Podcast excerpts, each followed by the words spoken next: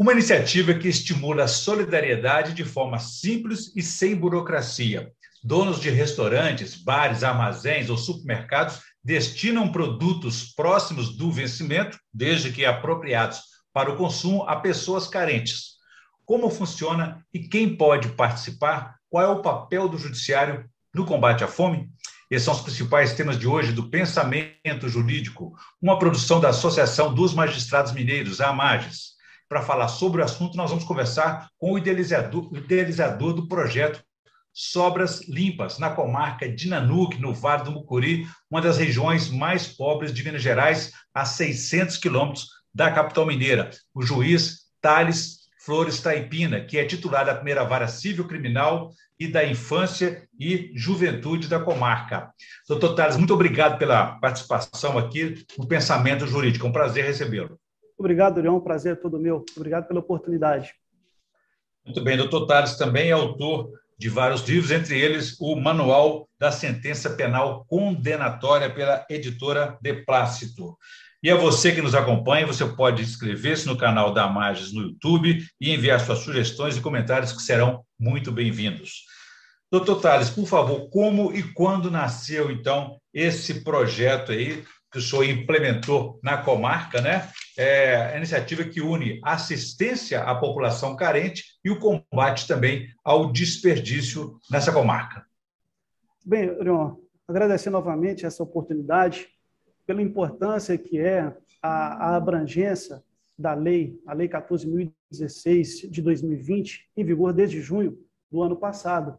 É uma lei pequena, em, seu, é, em sua extensão, dispõe de apenas cinco artigos, mas de uma grandiosidade enorme em relação ao seu conteúdo, uma vez que a sua essência da legislação é o combate ao desperdício de alimentos, que é cada vez maior no país. Diariamente, uma imensidão de alimentos é descartado e, ao mesmo tempo em que muitas pessoas precisam, muitas pessoas não têm a mesa o que comer a cada dia.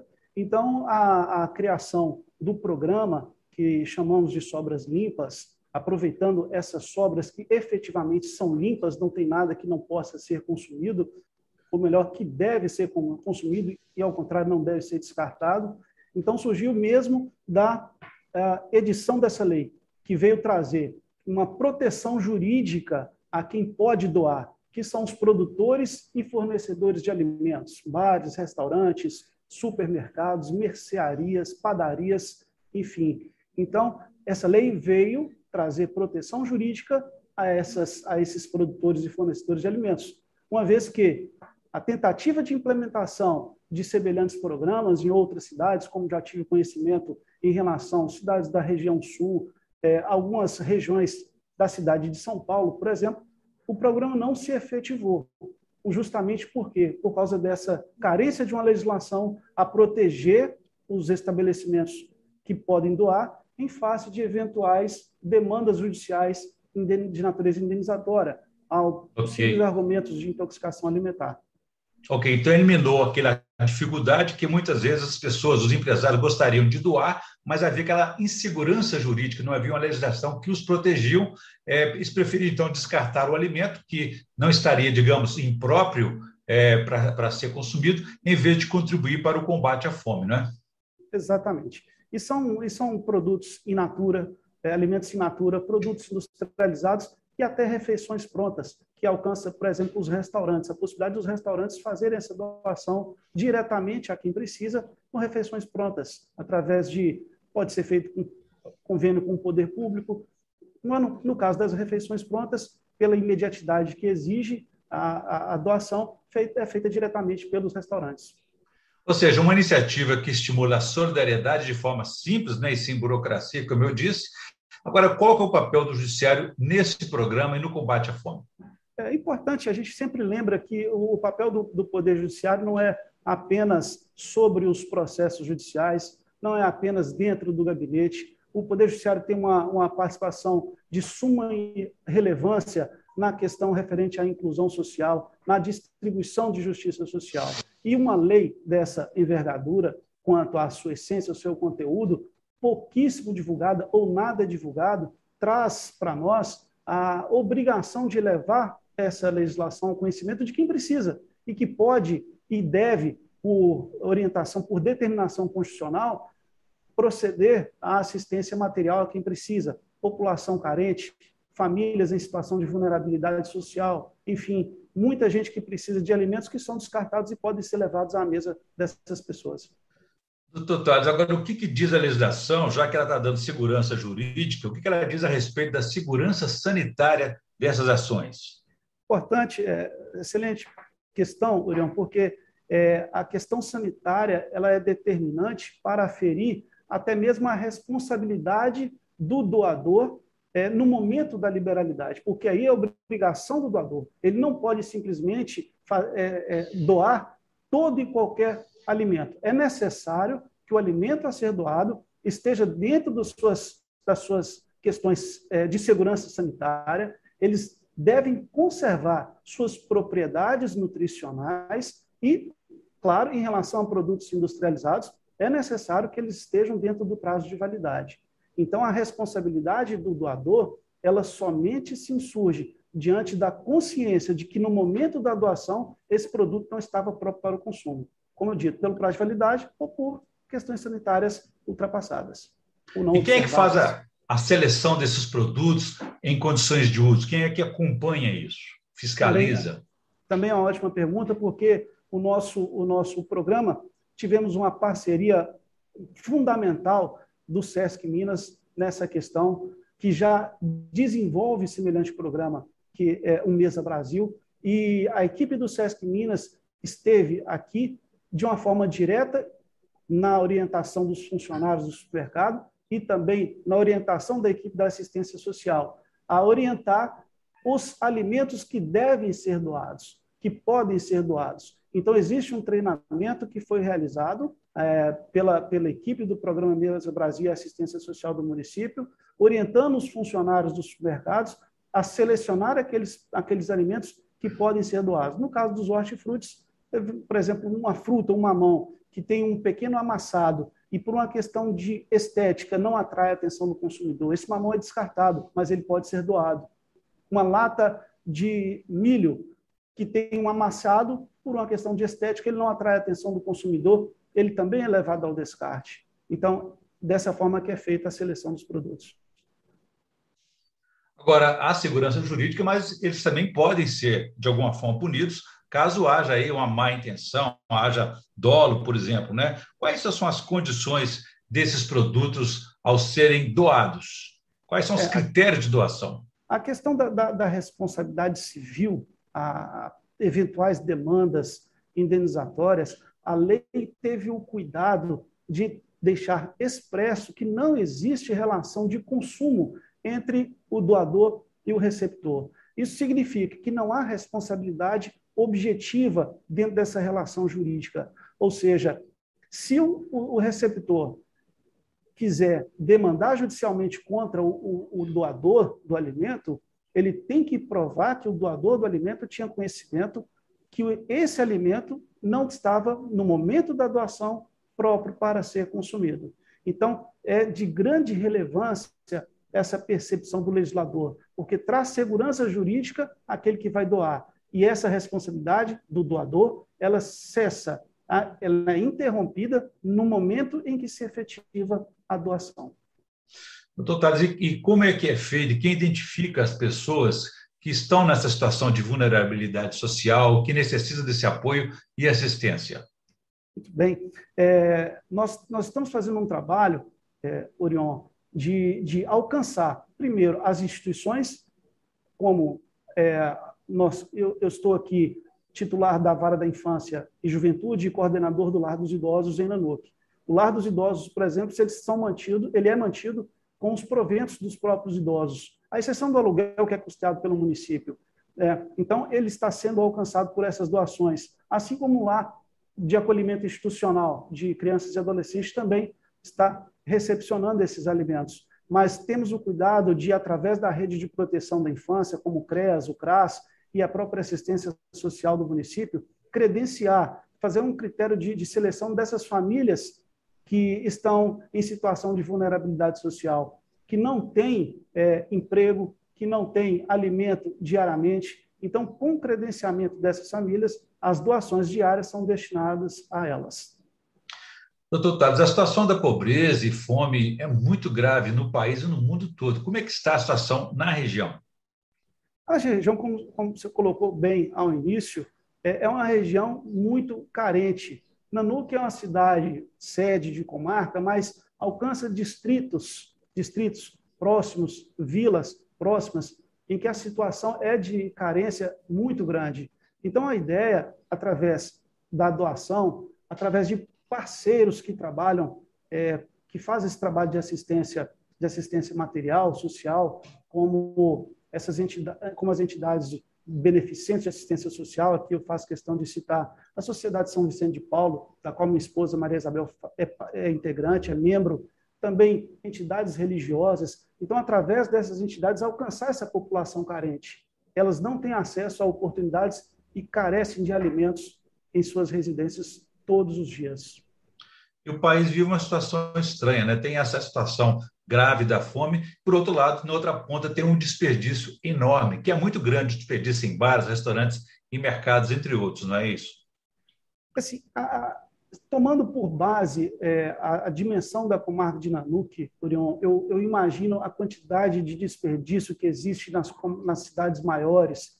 Não precisamos nem chegar às capitais, mas tem sociedades de grandes, é, é, cidades de grande porte que têm grandes redes de supermercado que podem é, destinar esses alimentos a quem precisa, mas são, são levados ao descarte esses alimentos. Então, a ideia é a gente expandir, não só a partir da doação dos supermercados. O passo, o passo adiante é sensibilizar os fornecedores de alimento, de alimento pronto, como os restaurantes, para que eles possam fazer essa doação de marmitex, por exemplo, como aqui em todas as cidades tem albergues, né, para acolher pessoas que ah, moradores de rua, esses albergues podem ser atendidos por refeições prontas também.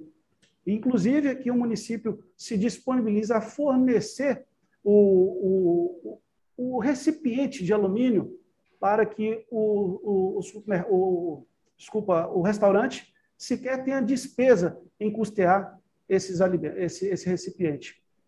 Esse programa ele surgiu na pandemia ou você acha que ele poderá também ter uma permanência depois dessa crise sanitária? É, eu, eu, eu, a, gente, a gente intenciona a permanência desse programa e não só que ele, ele se enraize efetivamente aqui na NUC, mas através, inclusive, dessa oportunidade de divulgação, que ele seja expandido que outros colegas magistrados, principalmente aqueles que estão à frente da infância e juventude, que levem esses, esse, esse programa em suas cidades, em suas comarcas, que sirva de, de, de é, incentivo e de exemplo é, para a efetivação desse programa também em todas as cidades que possam ser feitas essas doações. Desde o início do programa, qual é a quantidade de alimentos que já foi arrecadada e quantas pessoas já foram beneficiadas por esse programa aí na região? Nós, nós começamos efetivamente a execução do programa é, na segunda, na, na, última dezena do mês passado.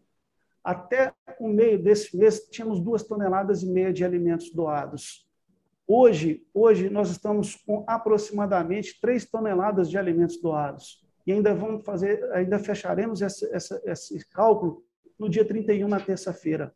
Esse, é, é, esse cálculo é feito a partir dos recibos que o próprio supermercado, ao doar, emite esse recibo e ele é contabilizado pela doação. E através da nossa parceria com o SESC, que traz toda essa planilha de, de, de cálculo de alimentos doados. Então, já aproximamos de 3 toneladas de alimentos doados. E, sinceramente, eu, eu não tenho ainda uma, uma certeza um diagnóstico de quantas pessoas já foram alcançadas, mas foram muitas pessoas. Com certeza, muita gente. Né? É. Foi beneficiada assim. Doutor Tales, é, esse projeto do SESC, né, um, um projeto Mesa aí, né, é um projeto, de referência nacional, né? É, é. O senhor tem outros parceiros aí na região? A parceria, a parceria com o Mesa Brasil é muito boa, mas, e a gente procurou ampliar né, para alcançar pessoas e famílias em vulnerabilidade social e não apenas instituições é, públicas como, a, por exemplo, loja de acolhimento, hospitais, como é o programa do Mesa Brasil. Nós expandimos para alcançar pessoas e famílias em vulnerabilidade social, como citamos. E outros parceiros, é, assistência social do município, o próprio município, através da assistência social, e também é, a rede de proteção, o CREAS, o CRAS, o Conselho Tutelar. A expansão é que alcancemos mais parceiros doadores, principalmente sensibilizando os restaurantes a realizar a doação de alimentos prontos para que não sejam descartados. Muito bem, porque o desperdício acontece em várias fases, né, que envolve um produto, né, desde a colheita, transporte, armazenamento, comércio, até mesmo nos próprios domicílios dos consumidores. Então, é, é, muito grande esse desperdício. Segundo até a própria ONU, chega a 40% de tudo que é produzido e é jogado fora no Brasil, né? Sim, e é importante é, é, observar também um outro ponto da, da, da legislação que fomenta a doação de uma forma absolutamente graciosa. A lei também foi clara que é vedado qualquer contraprestação pecuniária em relação a essa doação, pelo doador em relação ao receptor, e também qualquer estabelecimento de encargo sobre essa doação. Embora a lei não tenha sido absolutamente clara nesse sentido, compreendo, compreendo que não pode haver incidência tributária sobre essa doação, pois, do contrário, é, perderia a essência, que é fomentar a doação, combatendo assim o desperdício não é uma relação consumerista, como o senhor disse, né? ou seja, é sem custos para todo mundo. Sem custo para todo mundo, não tem não caracteriza como relação de consumo, não há responsabilidade objetiva. A ideia é trazer uma orientação, um fortalecimento, uma proteção jurídica a quem pode doar, para que a doação seja fomentada e evitando o descarte de alimento próprio para o consumo. Muito bem. Doutor Tatos, como a gente faz em todas as nossas entrevistas, a gente pede ao nosso entrevistado uma indicação de leitura. O que, que o senhor pode indicar para a nossa audiência, por favor?